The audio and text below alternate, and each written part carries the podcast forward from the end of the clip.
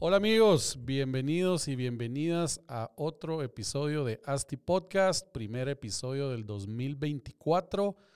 Antes de empezar, pues les quería desear a todos un muy feliz año, un año de muchos retos, un año de muchos éxitos, de muchas metas trazadas y de muchas metas alcanzadas. Iniciamos pues un año en Guatemala con muy buenas perspectivas. Eh, a pesar de que de cualquier mala situación que, esté pasando en general en el país o en el mundo, pues es cuestión de nosotros realmente ser positivos y trabajar arduamente para alcanzar las metas que uno se propone, desde la más pequeña hasta la más grande. Entonces los invito también eh, a que todos se tomen un tiempito para ustedes mismos a trazarse esos objetivos que tienen tanto en el ámbito o área laboral como en la personal y pues que generen esas estrategias para alcanzar las metas lo antes posible. En este episodio, pues es el primero que hago de tendencias para la industria inmobiliaria y quiero hacerlo al inicio de todos los años. Ahora quiero que sea el primer podcast de todos los años para luego pues poder ver en retrospectiva si, si se cumplen o no lo que, lo que hablamos aquí. Creo que es importante mencionar que mm, no es que tenga una bola de cristal para poder predecir lo que sucederá, ni soy un Nostradamus, ¿verdad? Donde, donde me, sepa lo que va a pasar, pero lo que escucharán hoy es puramente una opinión personal, una opinión formada después de tantos años en la industria, de leer el mercado, pues de investigar en internet, de leer libros, de ver noticias, pues ya que soy una persona bastante activa en ese sentido.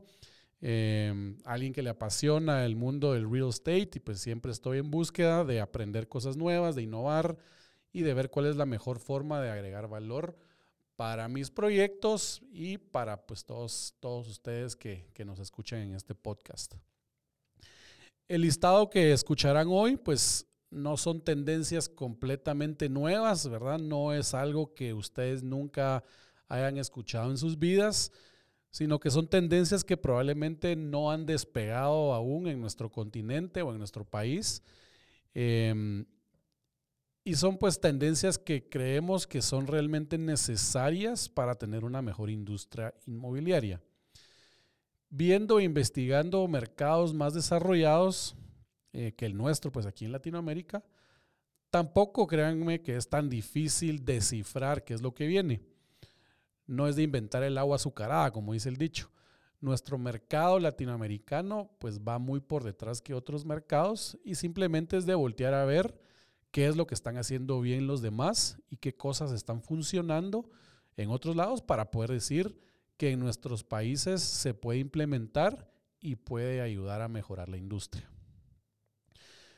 Eh, estructuramos las tendencias de una manera, pues las dividimos en de forma de, para llevar un orden, las ordenamos en 10 categorías que son las siguientes. Número uno, pues impacto en la tecnología, que es muy importante. Eh, el número dos es sostenibilidad. Número tres, cambio de preferencia del consumidor. Eh, número cuatro, innovación en diseño y arquitectura. Número cinco, desarrollos urbanos y suburbanos. Número seis, evolución del mercado de alquiler. El 7 sería aspectos legales y regulatorios. El número 8, bastante interesante, el tema de la inversión inmobiliaria. El 9, que sería la globalización del mercado inmobiliario. Y el número 10 son pues, retos y oportunidades futuras que, vemos para la industria. Entonces, vamos a hablar de cada uno de los 10 puntos que, que les acabo de mencionar y ahí adentro van a ver pues las tendencias que vemos que vienen para el mercado inmobiliario. Y al final del, del, podcast, pues ustedes nos pueden dejar algún comentario, ya sea en YouTube, ya sea en Spotify, que ya se puede también dejar comentarios, eh, o en nuestras redes sociales para ver si creen que o están en desacuerdo o en acuerdo con alguna, ver si tienen alguna otra que crean que es importante y que podamos generar alguna discusión en torno a esto, pues en nuestras redes. Entonces vamos a iniciar. Eh, iniciemos con la primera categoría, que era el impacto de la tecnología. Y aquí sin duda alguna, pues el PropTech es el tema más importante. Si no saben qué es PropTech, pues tengo un par de episodios sobre este tema en, el, podcast. Pueden scrollear más abajo y, buscarlo, por ahí, por ahí están. Y pues como todos ya sabrán, eh, la industria inmobiliaria continúa siendo de las industrias pues, más atrasadas en la adopción de tecnología en todo su proceso de gestión. Se siguen haciendo las cosas como se hacían hace 50 años. Y ahí es donde nace esta gran oportunidad de ser pues, más eficientes, ¿verdad? Aplicando tecnología y tecnología en todos los ámbitos del desarrollo inmobiliario, no solamente eh, implementar tecnología dentro de los inmuebles que se desarrollan, como muchos pensarán, sino la utilización de tecnología, pues digamos, para analizar mejor al consumidor, tecnología para ser más ágiles en los análisis iniciales de los proyectos, tecnología para eficientar la cadena de suministro de materiales de construcción, eh, buscar nuevos métodos de construcción como la impresión 3D, por ejemplo, tecnología en la gestión de clientes, ¿verdad? Como CRMs, en la gestión de leads, en la captación de leads, en la forma que nosotros mercadeamos los proyectos, en la forma que los administramos, en la forma que nos comunicamos con los clientes, en la forma que hasta buscamos terrenos, ¿verdad? La tecnología está, está en todos lados y mm, como les decía, somos muy arcaicos y en la industria pues lo hacemos muy manual todavía todo. Entonces la tecnología eh, nos apoya mucho para poder eficientar nuestros procesos. En fin, si analizan todo el proceso de desarrollo de un proyecto inmobiliario, pues desde el punto de vista que están, desde que están buscando un terreno para desarrollar hasta el momento en que están entregando u operando un proyecto, pues se puede implementar tecnología que les ayudará a ser más eficientes y por ende disminuir costos y ser más competitivos en el, pues en el mercado, ¿verdad? Entonces, eh, como les decía, es una tendencia que probablemente la vimos el año pasado, llevamos ya varios años pero continúa siendo una tendencia que, se tiene que aplicar. Categoría 2, la sostenibilidad. Y aquí el enfoque y la tendencia es pues la eficiencia energética, llamémosle. Se dice que la industria inmobiliaria consume alrededor de un 40% de la energía del mundo eh, y lograr un impacto en la reducción de la misma utilizando métodos sostenibles en el desarrollo de proyectos inmobiliarios es y pues será una buena práctica que no solo ayudará al planeta ambientalmente hablando, sino también económicamente y socialmente. Es lo que le llaman la triple, el triple impacto, por ahí lo pueden buscar. Ser un desarrollo inmobiliario que no solo busca rentabilidad financiera, sino que también generar ese impacto social, ambiental y económico. Y ya se mira cómo cómo empieza a aumentar los proyectos con certificaciones sostenibles. Edge, eh, aquí en Guatemala tenemos una nacional que se llama Casa Guatemala, o la más famosa es LEED, pues por ahí hay un montón más. Y pronto se volverá un estándar en la industria, porque para muchos sigue siendo algo nuevo. Alguno, hay algunos que todavía la piensan si certifican un proyecto o no. Creo que bueno, sin el creo, será algo obligatorio en todo sentido, en el, en el, en el futuro a corto plazo, porque también está comprobado que los proyectos sostenibles pues generan más plusvalía eh, debido a que, cada vez es algo que más que, el cliente está solicitando, ¿verdad? Entonces es importante. Eh, tercer categoría y tercer tendencia, pues vamos a hablar de, de cambios de preferencia del consumidor. pues los tiempos cambian, las demografías cambian, las situaciones cambian. Todos nos hemos dado cuenta, y más con lo vivido pues, tras la pandemia, eh, que las necesidades y preferencias del consumidor son tan diferentes de un año a otro. Hay que analizar cómo evoluciona cada ciudad, también cada sector, cada barrio, y se ven nuevas necesidades que el consumidor solicita. Desde nuevas amenidades puede ser nuevos espacios, eh, nuevas formas de financiamiento, nuevas formas de habitabilidad de los espacios, etcétera, etcétera. ¿verdad? Entonces, los proyectos inmobiliarios ya no se tienen que pensar de una manera estática, digamos, sino se deben de pensar eh, o planificar como un ente que debe de evolucionar con el tiempo. ¿Y cómo proveemos un producto que puede cambiar en el tiempo? Esa es la, pregunta del millón y la pregunta que, pues, que todo desarrollador se debe de plantear. Eh, pues proyectos inmobiliarios que hoy funcionan de cierta manera y en cinco años pues se pueden adaptar a otras necesidades.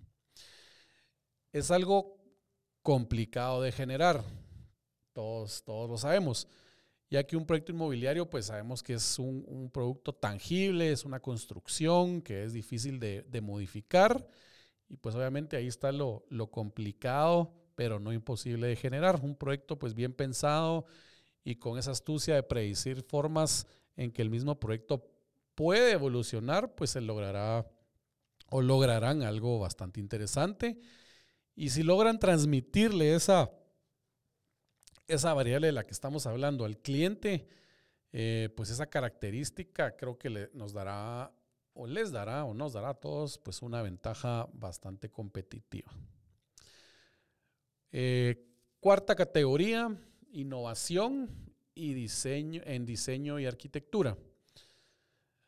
Aquí pues no nos detendremos en temas muy complejos sino que más hablar de tendencias de diseño, de interiores y exteriores, por ejemplo, espacios flexibles dentro y fuera del inmueble, ¿verdad? Ya muchos hacemos estos, eh, hablando puntualmente de vivienda, apartamentos con, habitaciones flexibles, ¿verdad? Que en un momento puede ser una habitación, puede ser un estudio, eh, puede ser diferente uso y, la forma de poder modificar fácilmente el apartamento, quitando alguna pared, poniendo alguna pared y una puerta, dejándolo establecido desde el inicio, ¿verdad? Y decirle al cliente qué es lo que puede hacer. Estos espacios flexibles, pues al final son muy, muy interesantes y, el cliente los aprecia mucho ya, ya que pues su etapa de vida va, a cambiar con los años y pueden utilizar los espacios de distinta manera. Eh, pues también ah, podemos hablar de proyectos atemporales en su diseño, que sean atractivos durante toda su vida útil.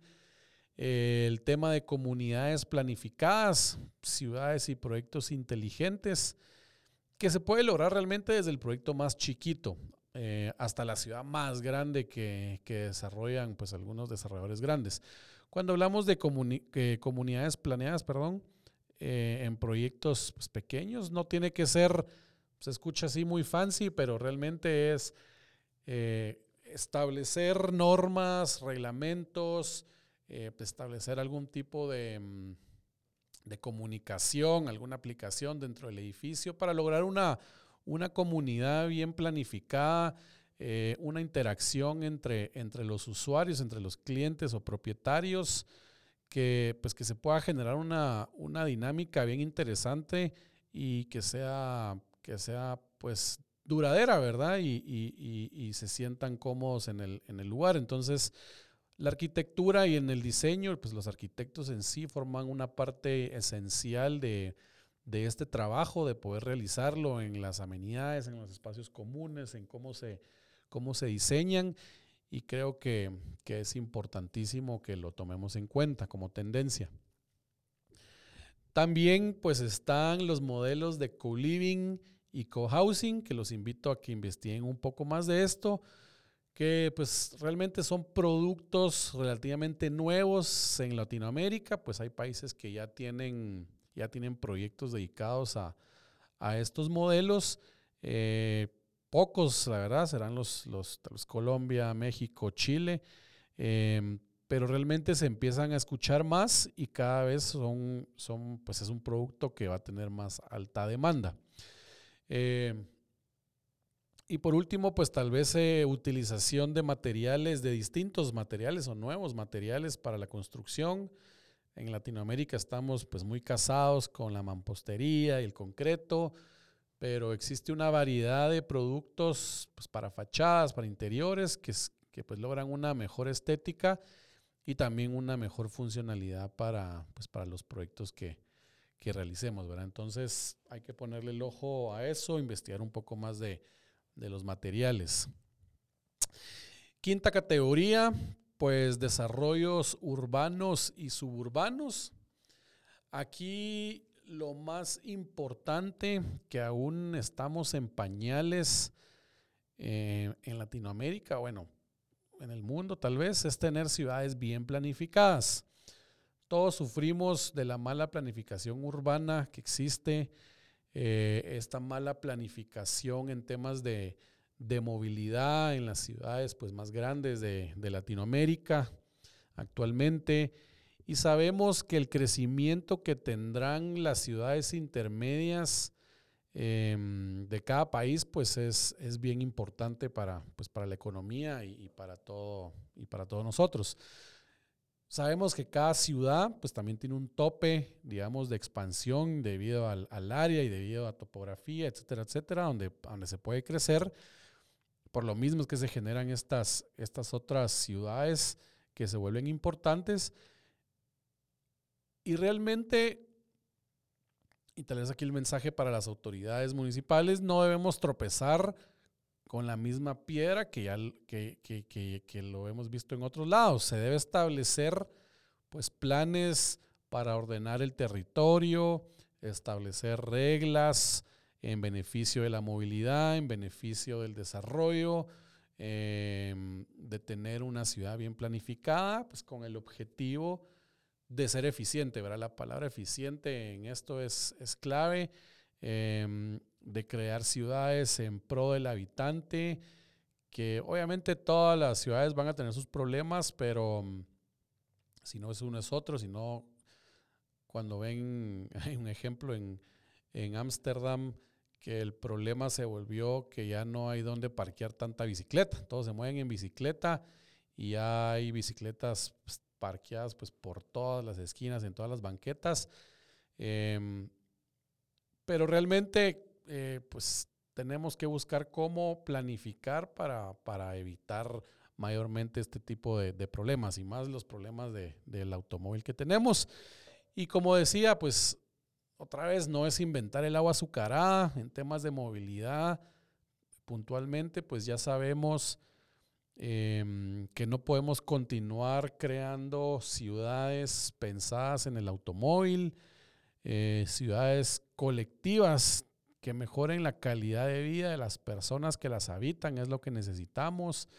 Pues las ciudades se tienen que ir transformando, las normativas y reglamentos tampoco son para siempre, eh, se tienen que generar con tal de poder empezar, pero conforme empiece la dinámica de la ciudad, de los habitantes, costumbres, culturas, pues obviamente se van viendo nuevas necesidades durante el tiempo y las municipalidades pues tienen que ser abiertas y flexibles a entender cómo se está moviendo mm, la ciudad, para dónde va y poder reaccionar de forma ágil, ¿verdad? De forma rápida y no esperar años tras años o décadas para poder hacer cambios sencillos realmente que, pudieran tener un impacto a corto y mediano plazo y que muchas veces por política pues le tienen miedo a los cambios.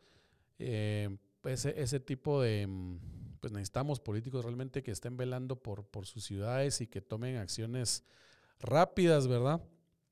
Y pues cada ciudad va a tener sus características que obviamente hay que tomarlas en cuenta para poder crear estos planes de, de ordenamiento y las reglas que beneficien el crecimiento ordenado y sostenible.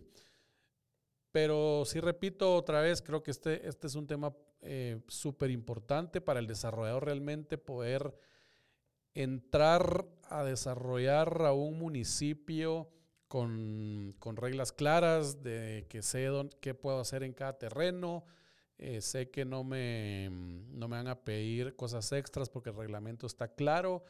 No hay mejor cosa que eso, ¿verdad? Tener la certeza de dónde voy a invertir mi plata y que depende de mí, de mis análisis, si mi proyecto va a ser factible o no, y que no dependa de instituciones que mm, en cualquier momento me cambian las reglas, porque eso sí, pues puede generar muchos problemas, ¿verdad?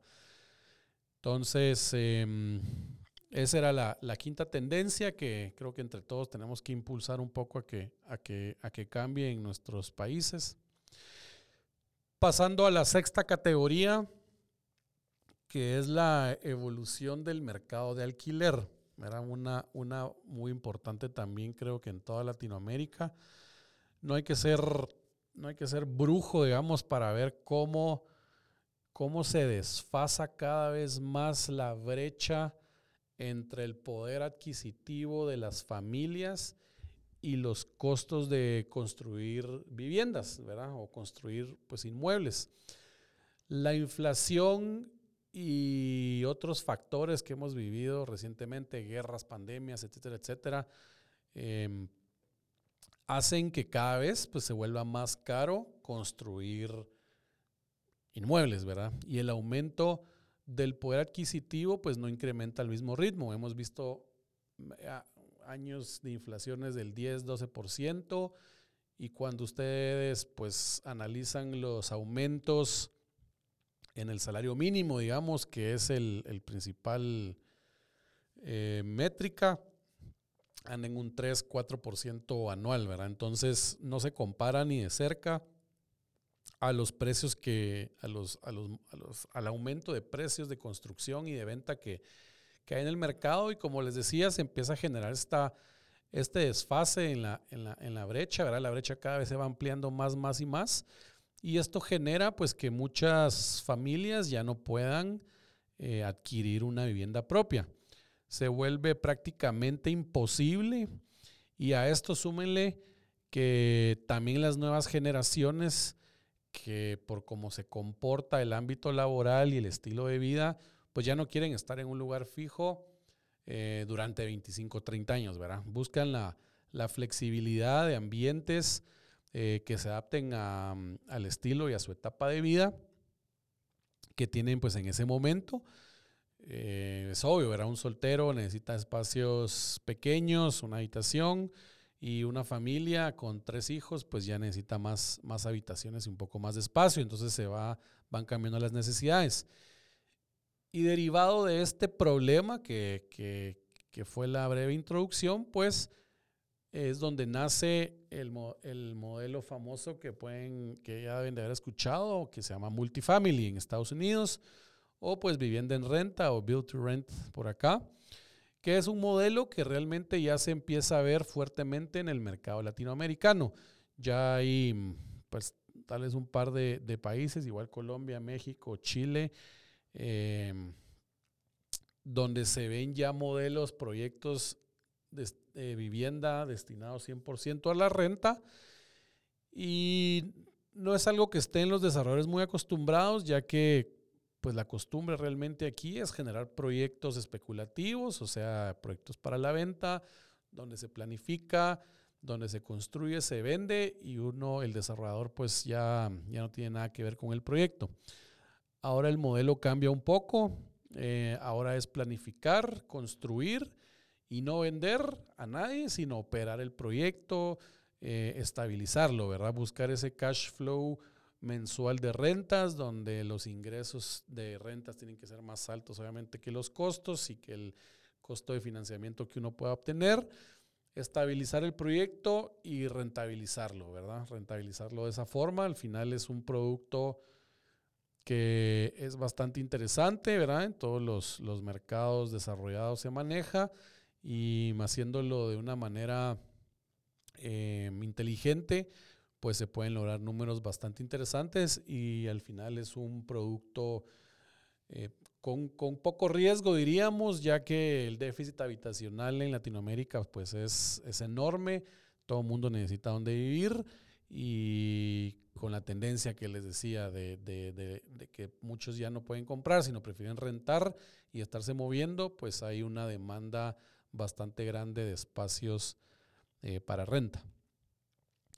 Hay muchos factores, obviamente, que se tienen que adaptar para que el modelo funcione, ¿verdad? Bancos, corredores, la tierra, etcétera, etcétera.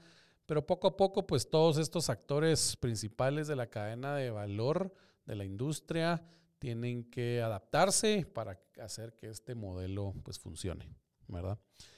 Em, pasamos a la séptima categoría, que eran los aspectos legales y regulatorios. Creo que ya tocamos un poco de, estos, de esto en las demás tendencias, pero realmente tenemos claro que los mercados deben evolucionar y claramente se deben de regular, ¿verdad? Para que esto eh, no se vuelva una jungla en donde todos hacen lo que quieran sin normativas. Por eso mencionaba anteriormente, eh, tener reglas es lo mejor que se puede tener, reglas claras eh, principalmente. Perdón, y aquí podemos pues mencionar nuevamente las regulaciones en torno a la planificación urbana de las ciudades y podemos pensar realmente desde lo macro hasta lo micro, ¿verdad? Facilitar normativas, eh, pues puntualmente hablando de lo micro, como facilitar normativas, eh, como el proceso de crear una propiedad horizontal, facilitar los accesos, perdón, los procesos eh, legales de adquirir un inmueble que puede ser bastante tedioso, con contratos inteligentes, por ejemplo, donde se brinde pues más certeza tanto para el cliente como para el desarrollador. Modificar o crear em, regulaciones para la captación de dinero, ¿verdad? Para el desarrollo de los proyectos o la adquisición de inmuebles. es importante, regulaciones que permitan flexibilizar estas adquisiciones para los clientes, eh, como compras fraccionadas, que ahorita lo, vamos a, hablar un poquito más en la siguiente pues, regulaciones impositivas que beneficien la, inversión inmobiliaria. En fin, aquí podríamos quedarnos hablando de muchos temas más. En un próximo podcast también vamos a hablar, por ejemplo, del vehículo del fideicomiso, que para esta industria pues es algo que beneficiaría mucho, me vez se implemente bien. Y pues como les decía, aquí hay, hay demasiadas ideas y otra vez, no es inventar el agua azucarada, ya, ya, hay, ya hay normas establecidas, y hay regulaciones que funcionan en mercados, en mercados más avanzados, solo es de traerlas, tropicalizarlas y el, el, el objetivo al final de esto pues es ser más ágiles, ser más eficientes y poder hacer que la inversión en, en la industria pues se multiplique y sabemos que al multiplicar vamos a mejorar la economía de, nuestros países y por ende pues tener una mejor calidad de vida para todos, ¿verdad? Ese es el, objetivo principal. Em, no se me aburran, que ahorita lo mejor está por venir. Octava categoría, eh, que es inversión inmobiliaria, ¿verdad? Aquí hablamos puntualmente de, de dos temas que creo que son importantes implementar en nuestros países. Son pocos, creo que los que tienen alguna regulación, pero es un tema de crowdfunding, crowdlending, ¿verdad? Eh, que al final son inversiones colectivas que abren el mercado a todos aquellos pequeños inversionistas que quieren aprovechar las ventajas de invertir en la industria inmobiliaria. Eh, pues el desarrollo inmobiliario actualmente sigue teniendo esa barrera de entrada donde la inversión es muy alta, ¿verdad? Eh, si sos un desarrollador y querés conseguir un inversionista que va a invertir pues equity en tu proyecto, al final pues no querés tener 100 inversionistas de 50 mil dólares o de 10 mil dólares porque se vuelve un poco complejo la comunicación, sino que pues uno prefiere tener inversionistas de montos más grandes. Em, pero abriendo las regulaciones que permita a todos aquellos que no tienen pues estos millones para accesar a una inversión inmobiliaria, podrán beneficiarse de la misma rentabilidad que genera la industria. Y obviamente mientras más gente invierta, más se genera movimiento en la economía y mejoramos pues la economía del país. Entonces, como les decía, creo que son pocos los, los países en Latinoamérica que tienen eh, regulado las actividades de inversión colectiva. Y pues la razón principal es porque existen entidades que cooptan un poco esto, ¿verdad? Que, que no dejan o en algún momento se, se, crearon leyes donde, donde se puso algún tipo de candado, le hace los bancos, ¿verdad?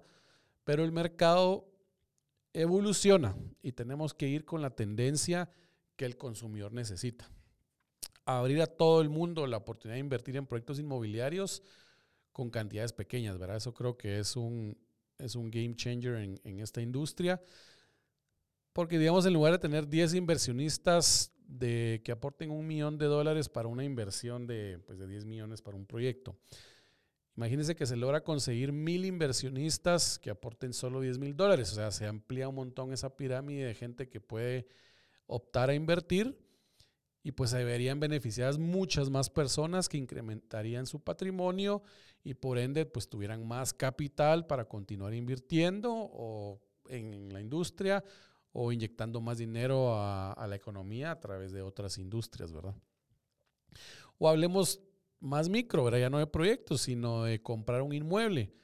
Comprar una bodega, por ejemplo, que cueste 500 mil dólares, que genere un rendimiento del 8%, en lugar de que venga solo un inversionista a poner los 500 mil dólares, em, que exista la posibilidad de decir 500 personas invierten mil dólares nada más y cada uno adquiera una, una fracción de esa, de esa bodega, ¿verdad? de ese inmueble y consiga el mismo rendimiento, o sea, ese mismo 8% que, que dijimos, pero sobre sus mil dólares, ¿verdad? Entonces, eh, como decía, ampliamos un montón el abanico de gente que puede invertir y eso cambiaría completamente la dinámica eh, económica pues, de, de, un país. Pasamos a la, a la novena y penúltima tendencia, globalización del mercado inmobiliario. Realmente la, pues la globalización viene para todas las industrias. Poco a poco la tecnología pues nos ha permitido poder invertir en no solo en inmuebles de nuestro propio país, pues como decíamos con la globalización ya podemos invertir en modelos, en plataformas, en inmuebles en cualquier lado del mundo para poder pues diversificar nuestro portafolio de inversiones.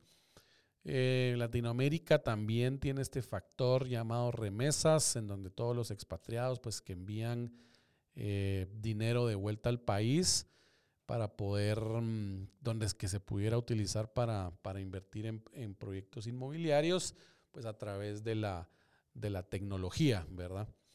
Y pues debemos aprovechar bastante estas oportunidades que existen de la, de la globalización, capitalizarlas, de forma mm, positiva, obviamente, y pues captar toda esa inversión extranjera para, mm, para ahí facilitar la, la forma de inversión, ¿verdad? Entonces, eh, pasamos a la última ya, la última tendencia que, que, aquí en ASTI Podcast o en ASTI Desarrollos creemos que, que viene y esta la, pues la quería mencionar ya que es algo que ya está sucediendo ya se está viendo capitalizada esta tendencia.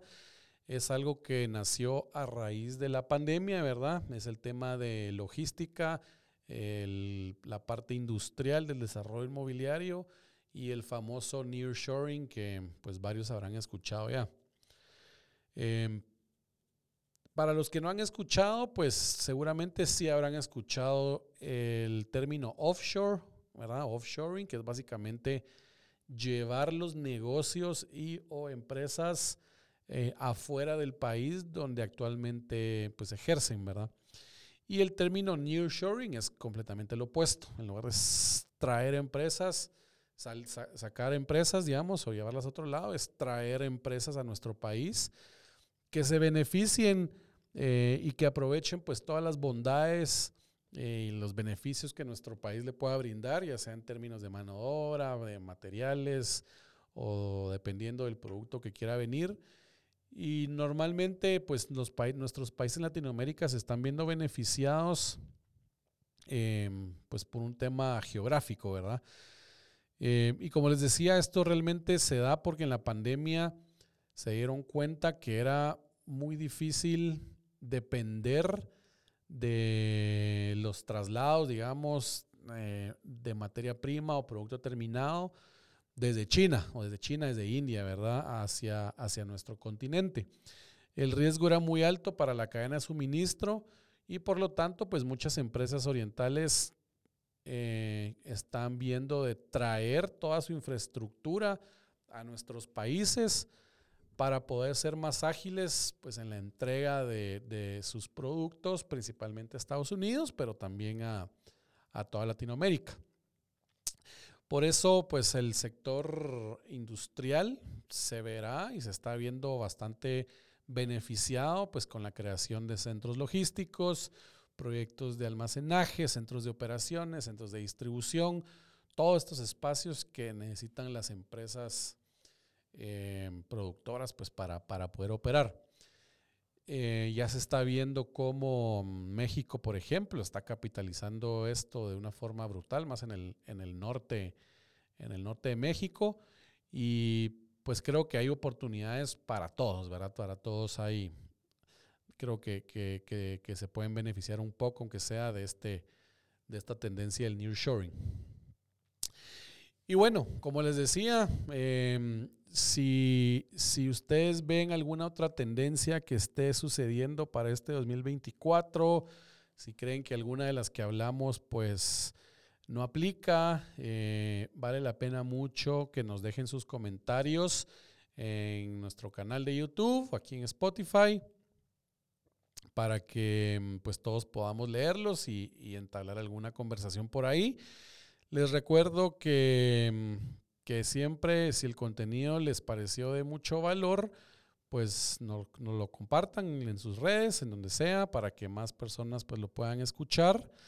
Eh, nada, les agradezco por haberse quedado hasta el final del podcast. Espero que haya sido de, de, de mucho valor y pues en diciembre de este 2024 vamos a regresar a este podcast a ver qué, si, si, si, si, las tendencias pues en efecto están, están siendo trabajadas por todos, por todos nosotros, ¿verdad? Entonces, em, nada, les, otra vez les deseo un muy bendecido 2024 a todos. Vamos con todo este 2024 y gracias. Nos vemos en un siguiente podcast.